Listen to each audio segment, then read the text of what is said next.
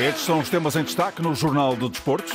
Conselho de Disciplina arquivou processo relativo ao Benfica Rio Ave. Mais uma final para Diogo Ribeiro nos Mundiais de Natação. Selecionador de Angola confirma que David Carmo vai ser chamado. Sérgio Conceição sai em defesa de Taremi. Diretor executiva da Liga diz que o futebol nacional está cada vez melhor. E a vitória da seleção portuguesa de futebol de praia. Jornal do Desporto com edição de João Gomes Dias.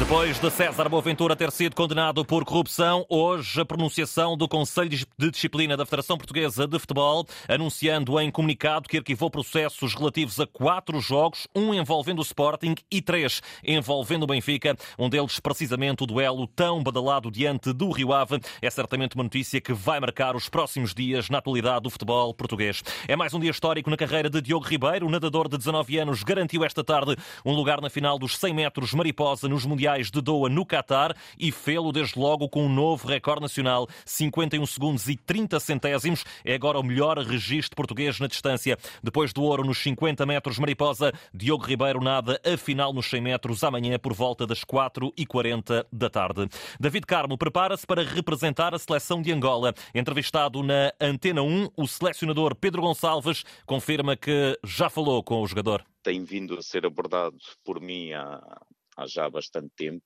uh, no sentido de daquilo que nós procuramos incorporar na diáspora angolana. O David há muito que foi sinalizado, procuramos uh, interagir com ele no sentido de perceber qual a disponibilidade dele.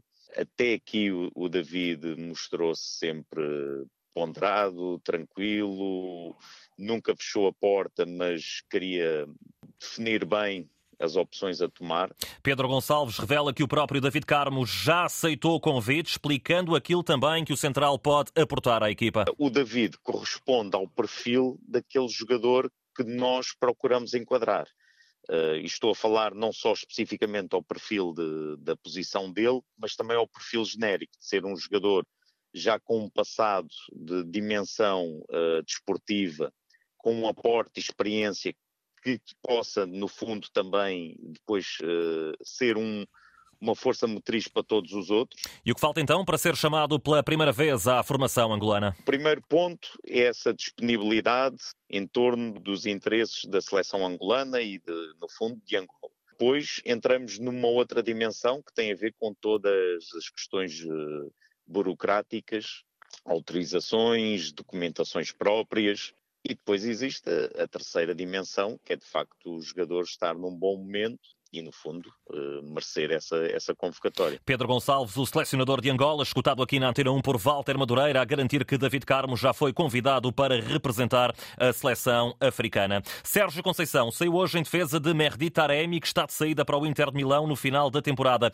Na véspera de defrontar o Estrela da Amadora no estádio do Dragão, o técnico portista não deixou nada por dizer. É para escutar com toda a atenção. Estamos a falar de um jogador estrangeiro que está no top 3. Tem o Jardel e o Jackson Martinez têm mais gols do que o do, Itaremi. O Itaremi está à frente do Hulk, com menos jogos. E as pessoas parece que esquecem um bocadinho, ou convém esquecer um bocadinho daquilo que foi o percurso do Taremi. As vezes que eles quase 100 vezes, 100 vezes gritaram pelos gols do Taremi. Fez uma viagem, estava depois de não dormir a noite toda, disponível para treino e para ir para a Aroca. Não vale de tudo para se enxovalhar e. Não, não é assim, não é assim. Não há ninguém que.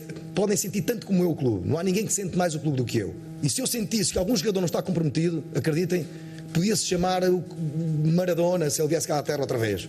Não tinha hipótese nenhuma comigo. A sete pontos de Benfica e Sporting e com menos um jogo do que os Leões, Conceição não deixa de acreditar no título nacional. Está mais difícil, mas não, não, não é impossível. Aqui ninguém atira a toalha ao chão, aqui ninguém desiste. Eh, eu lembro-me que entramos na luz, eh, se perdêssemos o jogo ficaríamos a 13 pontos, salvo erro. Saímos lá a 7 Estávamos a 10 do, do, do, do, Benfica, acabámos a 2 e com um jogo perdido, mal perdido da nossa parte em casa com o Gil Vicente, com certeza a história seria outra do campeonato. Mas estamos aqui para lutar e, e dar luta até ao fim. E o técnico do Porto acrescenta: a equipa não está em crise. A crise é corrupção desportiva, para mim, a crise é uh, ordenados em atraso, a crise é violência nos estádios, isso é que é crise. Uh, nós estamos nos oitavos da final da Liga dos Campeões, a única equipa portuguesa. Estamos na luta pelo campeonato, estamos atrás, um bocadinho atrás, digo, bastante atrás dos outros mas como eu disse, vamos lutar até o último jogo, até o último minuto do último jogo, isso não, o último, o último segundo, neste caso, o último jogo, isso ninguém duvida disso, ok? Estamos nos quartos da, da, da Taça de Portugal. Uh, há aqui uma equipa que ganhou este ano, foi o Braga. ganha um título. Já do lado Estrela da Amadora, o técnico Sérgio Vieira desvaloriza os últimos resultados menos conseguidos do Porto. Sabemos dessas particularidades uh, da parte do, do Foco do Porto, mas também uh, o nosso foco maior somos nós, olhar para nós, para os nossos processos e tentar fazer um jogo como já fizemos contra outros adversários fora. Um jogo confiante, um jogo organizado, um jogo com a perspectiva de conquistarmos uh, os três pontos ou um ponto ou fazermos um grande jogo. Porto Estrela amanhã às 8 e meia da noite para seguir com o relato de Carlos Rui Abreu. Também amanhã 3 e meia da tarde, o Chaves, último da tabela, recebe o Boa Vista. Moreno Teixeira sabe, não há margem de manobra. Encarar o jogo como se fosse de uma final, porque eu entendo que às vezes criarmos esta ansiedade de, de, de, perceber que é um jogo muito importante pode nos condicionar naquilo que é o rendimento, mas nós temos que ser realistas, ou eu tenho, tenho que ser realistas e perceber a nossa situação e não há, não há como nos esconder e fugir da nossa realidade. No Boa Vista, Ricardo Paiva olha com desconfiança para o último lugar dos transmontanos. Na minha opinião, ocupa um lugar na tabela classificativa que diz pouco, uh, muito pouco em relação à, à qualidade que tem ao dispor no, no plantel eh, e, acima disto, eh, referi também que uma, foi uma equipa que se reforçou bem aqui no, no, no mercado de inverno. Chaves Boa Vista, amanhã 13 e meia da tarde, para acompanhar com informações de Bruno Marques. Também amanhã agendado o Portimonense Vitória de Guimarães, Algarvios em zona perigosa da tabela, mas com Paulo Sérgio apostado em somar os três pontos. Aquilo que temos que pensar é que temos aqui mais uma oportunidade para somar três pontos, respeitando como sempre aquilo que nós sabemos, e disseste bem um, um grande momento do, do Vitória, que o Álvaro está a fazer um fantástico trabalho, somando muitos pontos eh, desde que pegou no Leme. Uma equipa que também é jovem, recheada de, de, valores. O Vitória tem apenas uma derrota nas últimas 13 partidas. Álvaro Pacheco na luta pelo quarto lugar diz que os minhotos vão a todo lado para conquistar a vitória. A filosofia desta equipa é uma equipa que joga sempre para ganhar e quando não ganhamos ficamos tristes. E no último jogo isso foi, ficou, acho que foi sentido pela, pela exibição que fizemos, merecíamos o termos, termos, termos vencido, termos conquistado três pontos. Então agora nós queremos é é ir para o próximo jogo e conquistar aquilo que, que nós gostamos.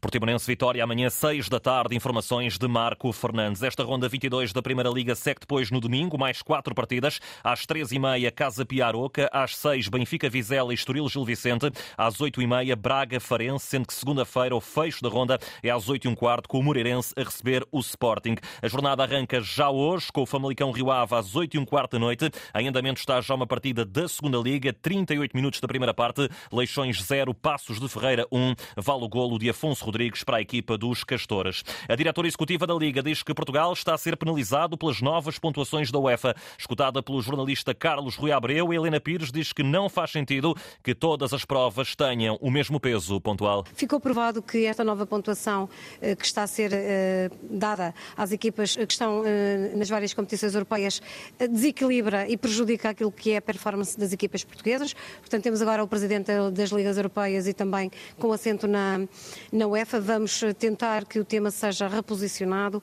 em prol daquilo que é a defesa do intransigente dos, dos, dos nossos clubes. Helena Pires diz que a Liga está mais valorizada do que nunca, a justiça mais célere e tudo isto com garantia de espetáculo. Disso é exemplo a Final Four da Taça da Liga. Com relação àquilo que foi o espetáculo da, da, da Final Four e se queríamos ter uma, um, uma Final Four melhor, impossível.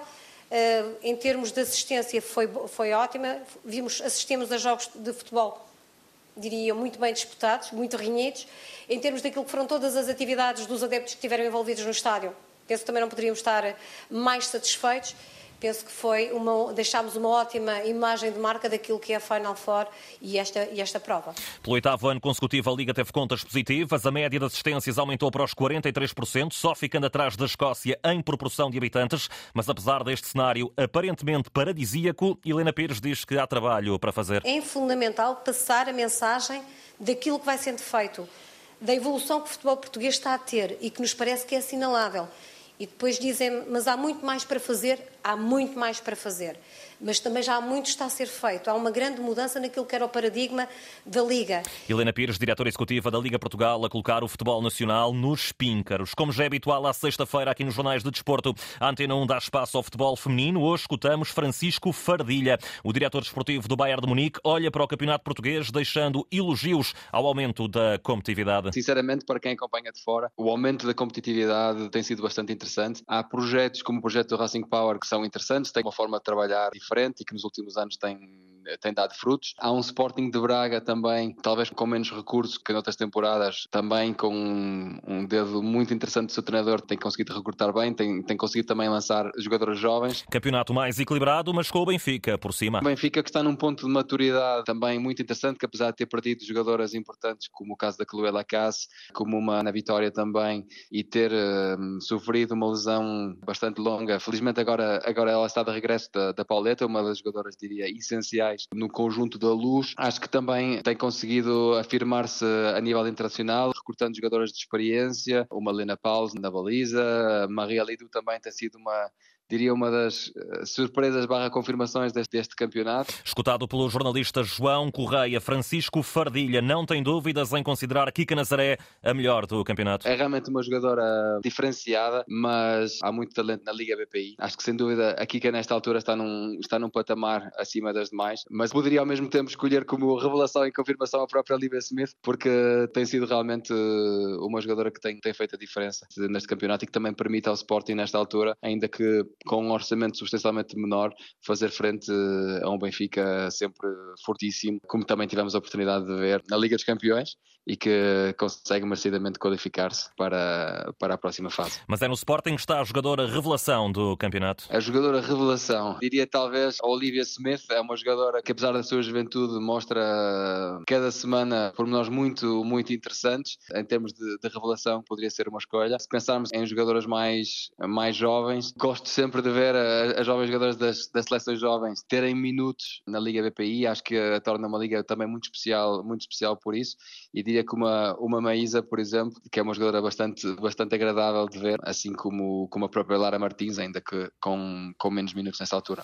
Francisco Fardilha, diretor desportivo da equipa feminina do Bayern de Munique, vai poder escutar toda a entrevista na tarde esportiva de domingo. Após receber reclamações de vários adeptos, o Toulouse apresentou uma queixa ao UEFA alegando maus tratos por parte das autoridades portuguesas a quando o jogo de ontem diante do Benfica no Estádio da Luz. Os, eh, a equipa do Benfica, ou melhor, o clube eh, encarnado já reagiu em comunicado diz que desconhece aquilo que se passou. A seleção portuguesa de futebol de praia entrou a ganhar no Campeonato do Mundo, triunfo dilatado por 8-2 frente ao México, com destaque desde logo para os cinco golos marcados por Léo Martins. Sabíamos que era uma equipa forte, que jogava, que era aguerrida, mas pronto, sabemos que se logo no início do jogo a gente entrar com a atitude que entrou, a gente poderia facilitar o jogo e graças a Deus foi o que aconteceu.